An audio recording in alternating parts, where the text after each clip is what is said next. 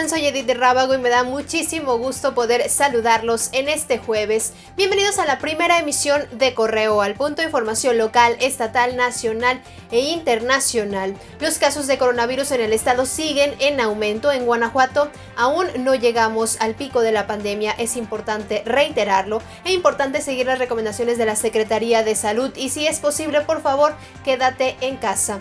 Vamos con las noticias. Dos jóvenes resultaron lesionados a balazos sobre la calle Loma Bonanza de la colonia Loma Dorada en la ciudad de León. El hecho fue reportado cerca de las 11.20 de la noche de este miércoles, cuando, según testigos, dos hombres a bordo de una motocicleta dispararon contra las víctimas, quienes se dijo son hermanos. Ambos fueron trasladados a un hospital donde se reportó uno de ellos grave y otro más estable pero delicado de salud. Giovanni, un hombre de 30 años, falleció el pasado 5 de mayo bajo la custodia de la policía de Estlahuacán de los Membrillos, Jalisco.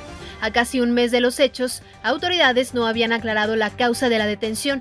Sin embargo, ante los señalamientos de que el joven fue detenido por no usar cubrebocas, la Fiscalía ha negado esta versión y aseguró que ya investiga a los elementos que participaron. No obstante, familiares de Giovanni aseguran que sí fue detenido por no usar cubrebocas y que el operativo fue parte de una redada para detener a todas las personas que no portaron dicha protección. La Administración de Aviación Civil de China anunció este jueves que a partir del 8 de junio se reanudarán los vuelos internacionales, aunque en forma parcial.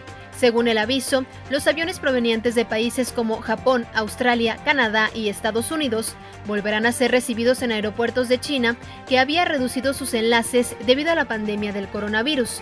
Esto luego de que Donald Trump anunciara que las aerolíneas chinas no podrán entrar a Estados Unidos a partir del 16 de junio.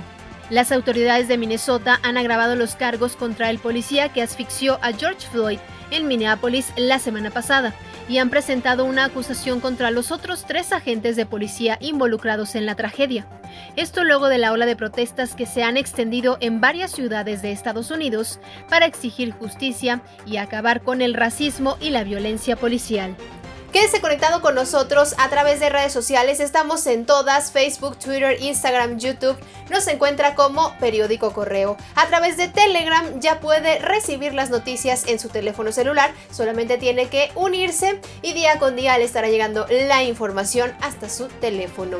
Lo invito a nuestra página web periódicocorreo.com.mx y a escuchar nuestro podcast a través de plataformas digitales. En unas horas más mi compañero Roberto Itzama estará llevándole toda la información hasta su casa porque queremos que se quede en casa. De llevarle la información nos encargamos nosotros. Siga conectado en Periódico Correo y cuídese mucho.